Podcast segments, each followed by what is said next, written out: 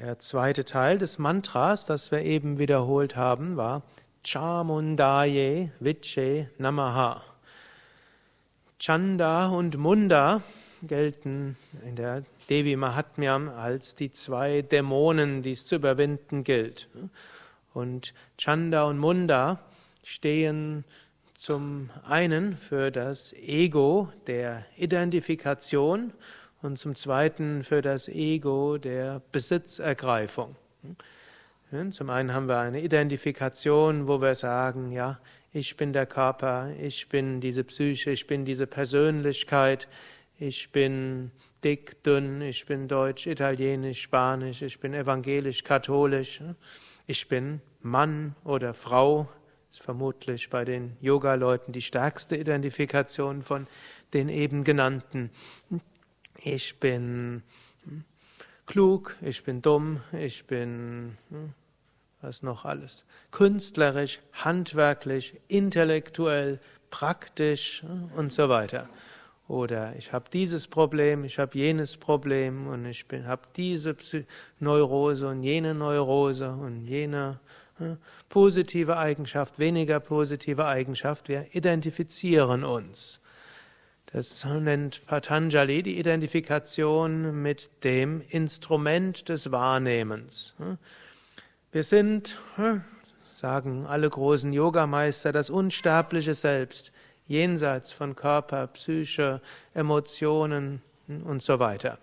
Körper und Geist sind nichts anderes als Instrumente. Körper gilt als Bahir Karana und das, der Geist gilt als Antakarana. Karana Instrument, Körper äußerliches Instrument und der Geist inneres Instrument. Um in dieser Welt Erfahrungen zu machen und letztlich unsere Mission zu erfüllen, dazu braucht man ein Instrument. So ähnlich angenommen, man würde auf den Mars gehen wollen, dann bräuchte man dafür einen Raumanzug. Und so ähnlich haben wir einen Raumanzug mitbekommen, das nennt sich physischer Körper, und noch einen inneren Raumanzug, das nennt sich Geist oder Psyche. Hm? Das sind die Instrumente, aber wir haben uns irgendwo damit identifiziert. Wäre so ähnlich angenommen, ihr würdet euer Auto niemals verlassen und dann würdet ihr irgendwann denken, aham, Autos me, ich bin das Auto. Hm? Wir identifizieren uns mit dem Auto. Hm? Und wenn die Bremse nicht mal richtig funktioniert, haben wir vielleicht ein schlechtes Gewissen. Und wenn der Rost kommt, dann hm, denken wir, oh, ich werde gleich sterben. Hm? Das Auto wird irgendwann sterben, aber deshalb sterbe ich nicht. So ähnlich der Körper wird irgendwann sterben, aber deshalb sterbe ich nicht. Gut, dann das, das ist einer der Dämonen.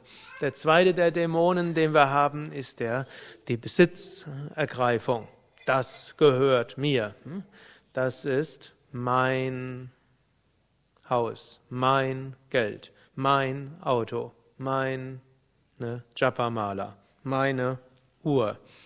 Keine Angst, spreche jetzt nicht weiter über die Uhr. Mein, hm, meine Brille, hm, meine Familie, mein Mann, meine Frau, mein Kind, mir persönlich gehört das alles. Mein Yoga Center, mein, meine Art und Weise zu unterrichten.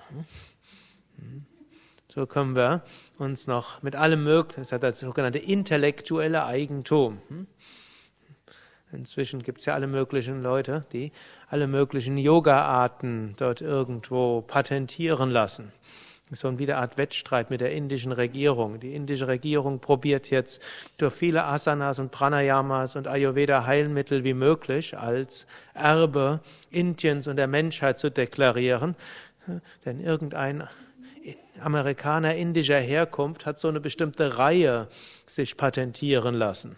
Und jeder, der diese Reihe übt, sollte nach dem Patent äh, eine so irgendwo Lizenzgebühren bezahlen. Also wenn ihr 16 Asanas in einer bestimmten Reihe macht, dann müsstet ihr Patentgebühren bezahlen. Das ist jetzt nicht durchsetzbar, aber jeder, der das in dieser Reihenfolge unterrichtet, das haben die vor Gericht durchgesetzt. Also mein dieses, mein jenes. Wir identifizieren uns mit allem Möglichen. Aber dieser Besitz, den besitzen nicht wir wirklich, sondern der Besitz besitzt dann uns. So wie Jesus gesagt hat, wo dein Schatz ist, da ist auch dein Herz. Und jemand, der mit, der wirklich alles Mögliche stark sein eigen nennt, der verliert letztlich sich selbst an das Eigentum. Denn die Dinge, die wir angeblich besitzen, besitzen wir ja nicht wirklich. Das sind Mietgaben beschränkter und unbekannter Nutzungsdauer. Was auch immer wir unseren Besitz nennen, kann von einem Moment auf den anderen uns genommen werden. Wir können unser Auto verlieren, das geht relativ einfach. Es braucht nur jemanden, der nachts da mal ausreichend stark dagegen fährt. Nehmen wir noch ein einfaches Beispiel oder Altersschwäche. Hm? Unser Haus kann man verlieren. Kleine Finanzkrise, kleine Fehlspekulation und äh, schon wird man das Haus vielleicht verlieren. Oder hm, Beruf verliert man mit dem Beruf das Einkommen, das, oder den Job, mit dem Job verliert man das Einkommen, das man braucht für sein Haus und dann verliert man es. Oder kleines Erdbeben oder Feuer oder sonst etwas. Alles kann von uns genommen werden. Und so können so können wir als Yogi die Einstellung haben, ja, das sind auch sind Dinge, die uns anvertraut worden sind für einen beschränkten Zeitraum. Wir wissen nicht, für wie lange. Solange es uns anvertraut ist, können wir dankbar dafür sein. Wir können uns daran erfreuen. Wir können es nutzen, um anderen zu helfen und zu dienen.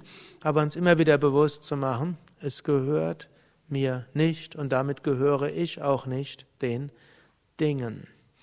Und so Chamundaye Viche Namaha diese beiden Dämonen, Chanda und Munda, gilt es zu überwinden, Viche Namaha. Und wir bitten die göttliche Mutter darum, uns dazu zu helfen, denn aus eigener Kraft ist das letztlich nicht wirklich möglich. Es gibt zwar Jnana-Yogis, die sagen Aham Brahmasmi, aber es ist schon schwierig, das dann auch wirklich im Alltag zu spüren.